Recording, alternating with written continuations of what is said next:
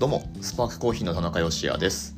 この放送は仙台で自家焙煎のコーヒーショップを経営しております私がちょっとためになるコーヒーの話とビジネスと子育ての両立目指して奮闘する日々の話をお届けする番組です。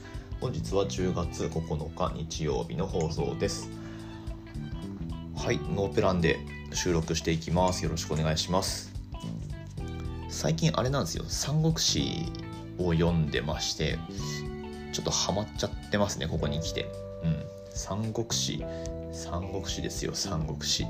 まあそのなんだろうな中国の歴史を学ぶ上ではまあ以前にも話自体は知ってるしでもねほとんど忘れてましたね。うん。あ今読んでるのは三国志のあの漫画ですね。有名なやつだと思いますけど横山さんっていう人の三国志の漫画を読んでるんですけどはい。まあねこれ妻が図書館で借りてきてくれて でまあ僕も歴史好きなんですよね。うん。まあ妻も好きだし。でまあ手あえて出さなかったってわけじゃないんだけどまあ三国志そんなに深掘ったこともなかったんで、えー、まあちょっと読んでみようかなっていうので読み始めたら、まあ、やっぱ案の定ハマるっていうね、うん、歴史大好きです僕、はい。まあ、特になんかどの時代に強いとかっていうのもないんですけどまんべんなくこう歴史好きででまあそれこそね小学生中学生くらいの時ってあの漫画でわかる歴史みたいなのあるじゃないですか。あれで読んで、えー、まあ歴史面白いなって思ってたんですけどまあ、三国志もだからその程度だったんですよね。三国志の漫画じゃなくて、なんかその世界史、漫画でわかる世界史みたいなやつで、ほんとさらっと、あの、漫画で紹介してくれるみたいな三国志とか、まあ、始皇帝とかね、三国志とか、えー、もっと時代が進むと、なんですか、太平天国の乱とか、まあ、その辺漫画で、えー、中国史を学べるみたいなのあったじゃないですか。はい、学校の図書館とかにありますよね、あれね。まあ、ああいうの読むのすごい好きで、まあ、歴史が好きでしたね僕は。うん。まあもっと言うと科目で言ったらやっぱ社会科が一番好きだったのかな。まあなんか暗記科目といえばそうなんですけどまあでもその世の中がどうなってるのかとかどうなっていたのかとかそういうことを知るのがすごいやっぱね好きだったんですよね。うん。でまあ三国志ですよ。三国志。えー、まあ本当知らない人は何それって感じだろうし好きな人結構好きですよねやっぱね。うん。まあ、レッドクリフとかもね、あの、映画、興味はあったんだけど、でもその時代背景とかやっぱりあんまり知らなかったし、手出してないんですけど、ちょっとレッドクリフ今見たいですね。はい。とはいえ、この三国志の漫画、あの僕が読んでるこれのだ特別版みたいなやつなのかな。これで30巻くらいあるんですよね。でまだ全然、え8巻とかそのくらいなんで まだまだあの石壁の戦いまでいかないんですよ。長いですね話が。登場人物も多いし。でこの横山さんの漫画に関しては登場人物大体同じ顔してるんであのうん同じなんですよ。特におじさんの顔がすごい大体同じで目目がこう線ででひげがあってみたいな あの感じなんでなんかつけてる甲冑とかで判別するしかないんですけどいちいちそれやるのも大変なんですよね。うん。炎章みたいな。炎章の顔をした雑魚キャラが結構いっぱいいるんで 誰が誰だか分かんなくなるんだけど。はい。えー、まあまあそんな中ででもメイン主要キャラクターで言ったらまあ炎章も主要キャラクターだと思いますけどまあ主人公格なのが劉備、えー、劉備関羽張飛。とあと曹操。孫作孫権とか、まあ、その辺ですよね。あと後半の方では諸葛亮とかねいますけど。まあでもどうなんですかね三国志のそのキャラクターの人気投票で言ったら僕そういうのはあんまり分かんないですけどまあ物語物語としてはその、まあ、特に三国志演技の方は一応主人公って劉備じゃないですか劉備玄徳だと思うんですけどまあでも一番こうフォーカスしたいのって関羽だと思うんですよね。うんまあ、関羽をみんな見習いましょうみたいな、まあ、そういう狙いがあって書かれたっていうものだと思うんですけどでもまあその人物キャラクター的な あの魅力で言ったらもう少なくとも僕が今読んでる中ではもうぶっちぎりでそうそうじゃないですかねやっぱね。うん。そうそうですよ。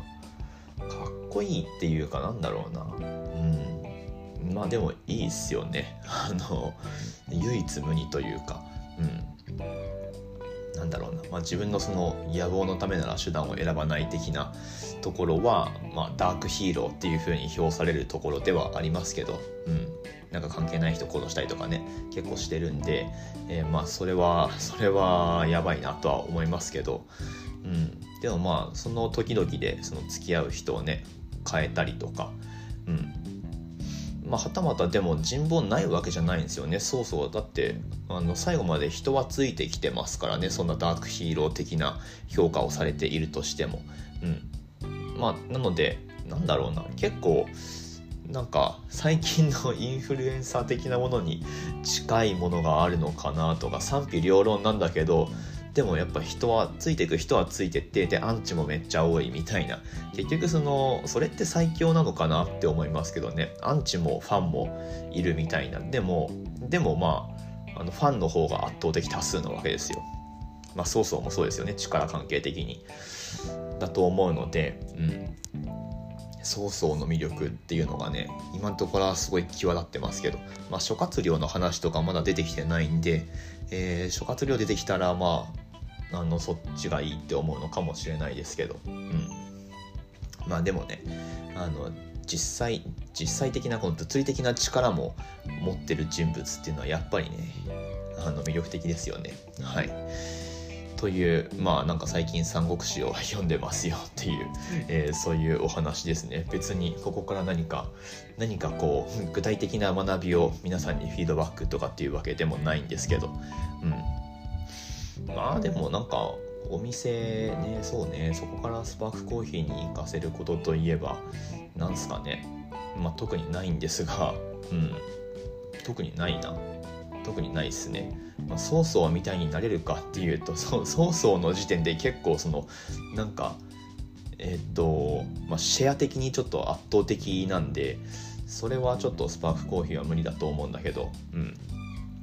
まあ、どういうどういうポジションにいればいいかみたいな、まあ、そこはね常々、えー、考えてるところではありますけど三国志の登場キャラクターと当てはめてとかっていうのはちょっと無理かな。まあ、その孫子の兵法的なのが結構出てくるんでまあ箇所箇所でそういうのは役立つかもしれないですけど別にビジネスに生きるとかそういうものではなく単純にエンタメとして三国志が面白いっていうはいまあ最近は、えー、そんな感じです。うん読書の秋なんでしょうか？これも、はい、読書に含めていいのかどうなのか、えー、分かんないですけどまあまあ三国志を楽しんで読んでますよっていう、まあ、そういうお話でございます。今日もう8分か。え、これで終わっちゃおうかな？今日、三国志の深い話したわけでもないんだけど、うん。これでいいか。はい。まあ、まだね、言っても、その、触りの部分っていうか、前半、前半部分ですからねまだ。諸葛亮出てきてないし。そう呂布が呂布がようやく死んだっていうね、うん。まあ、そういうところなんですよまだ。先はまだまだ長いですけど、はい、三国志ファンの皆さんからすると、えー、なんだまだまだじゃんっていう感じだと思うんですが。まあまあハマってますよと、はい。えー、読み進めていく中でなんか学びになることあんのかな？どうなんですかね？お店やっていく上で。お店はねスパークコーヒーはうんまあでも ごめんなさい。やっぱでもなんだろうな。その独自のポジションを取るっていうのはうんまあいつ何時でも必要なのかなって思っていてもう大体一緒じゃないですか。あのコーヒー屋さん。パッと見。うん本当に。なんかフォロワーインスタのフォロワーとかもまあ漫画家になってるところはねあのそれこそやっぱ実際の人気も実店舗の人気っていうのも結構あるのかなっていう感じですけどまあ大体何千フォロワーくらいでインスタだと何千フォロワーくらいでえー、なんかシングルオリジンやってますとか最近だとアナエロビックやってます芸者やってます。芸者はもう古い古くもないけどまあでもうん。なんかそれがドレスコードみたいな感じで、えー、まあ3時行ってきましたとか、うん、なんかね、えー、グレーダー持ってますみたいな、うん、そういうそういうスペックを備えた上で、えー、お店には EK が入っててエスプレッソマシンもなんか何かしらあって。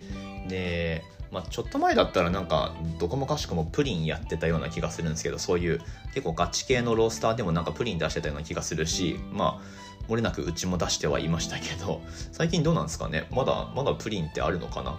うちはもうフードは出さないんで、えー、あれですけど。はい。まあとかくなんかこうね個性が大事とか言いながら豆の そのキャラクターを生かしてとか言っときながらなんかどんどんどんどんコーヒー屋さんは均質化してますよね。本当に。本当にそれを思うけど、うん、でまあ僕らもその均質化の、えー、なんだろうな。流れに逆らえない部分とかまあ少なからずねやっていく中であったとは思うんですけど、うん、結果的に。そう見えちゃってるっていう、うん、これはねやっぱなんかあんま良くないですよね。本当独自のポジションというか、うん、取っていかないと。まあでもそれにしたってなんかこうよし独自路線で変わったことやろうとかってなんかそれ狙ってばっかりいてもなんか極物になってしまうっていうか本当なんか極物でもねいいんですけどいいんだけどなんかちょっと半端で終わっちゃうような気がしていてまあ何が言いたいかっていうとやっぱこう本当に 楽しくやれるかどうかっていうことなんですよね。まあそれ本当コーヒーだけに限らないしうん。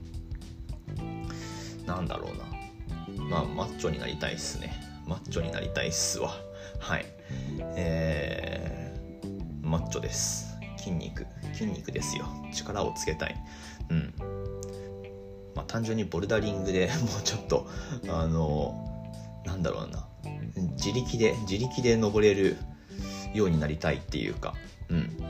まあそのテクニックである程度いける部分はあるんですけどやっぱりこう絶対的に筋力が足りないって思わされる場面が最近すげえ多くて。まあだから筋力つけたいですね。まあ後々そっちの方でも競技会出たいなって思ってるんで。はい。まあまあそんな感じですかね。うん。きなりなんか話がこうボルダリングの方に飛んでますけどまあでもそれでいいと思うんだよな。なんかそれが別にお店やってるとか度外視でなんかやりたいことをいろいろやるみたいな、うん、それでいいんじゃないかなってそれで楽しく続けられれば、えー、まあ、結果的に独自のポジションになってるみたいな、うん、そういう風になればいいなって思いますけどね。はい、えー、全然まとまったようでまとまってない今日のお話ですけど。12分喋ったのでもうこれでいこうと思います。このまま流しちゃおう。ちょっと全然まとまってないけど。あの SCAJ そうそう SCAJ 週間ですね。もうね今週。はい。えー、まあ日曜日から週が変わるんですよ。はい。カレンダーの。僕のカレンダーはそういう風になってます。今週 SCAJ 週間ということで。初日ですね。あの時間確認したら2時からでした。クラウドロースターさんのブースでえっと確かね JBC とかやってるえー、イベントステージの割と近くのブースだったと思うんですけど2時からクラウドロースターさんのブースで僕登壇してお話しさせてもらいますんでぜひねあの初日11日だっけ？違うか？ちょっと待って。12日？12日水曜日ですね。12日水曜日の14時からクラウドロースターのブースにて、えー、お話しさせてもらいます。会場に来るよっていう方はぜひあのその時間クラウドロースターのブースにもお越しください。えー、まあ、生で喋る僕が見られると思います。当日あれかな？なんか一応そのトークイベント始まったらなんかインスタライブとかもやるっぽいんですけどクラウドロースターさんのアカウントで。始まったら僕もボイスメモ取っておこうかな。でそれをそのまま流すとか。どうなんだろう？運営さん いいですか？そういうの。はい。そのままポッドキャストにして流すっていう手もありだなと思いますけど、うん。まあ面白い話ができればですけどね、はい。まあ、そこはあんまり不安はないんですが、えーまあ、とにかく12日14時ですね。SCAJ 会場にてお会いできればと思います。まあ時間そうじゃなくても翌日も僕いるのであの見かけたら声かけてください。はい。ということで終わっていきましょうかね。オンラインストアぜひご利用ください。月の初めてなんか注文あんまり入んないんだよな。なんかあるんでしょうかね。僕個人的には月の初めに買い物しといた方がなんかカードのその引き落とし的には一番こう遠いじゃないですか月の初めって。次の月の月末だから。なんかその月の月末に慌てて買い物するとなんかもうすぐ引き落とされちゃうみたいな感じでちょっと嫌なんですけど、まあ、なので月月のその割と前半で買い物したい派なんですがはい皆さんどうなんでしょう単純に単純にうちのオンラインショップが集客できてないっていう、まあ、そういうことだと思うんですけど あのご利用ください。ぜひお願いいたします。ということで、明日の放送でまたお会いしましょう。美味しいコーヒーで一日が輝く Good Coffee Express Your Day。スパークコーヒーの田中でした。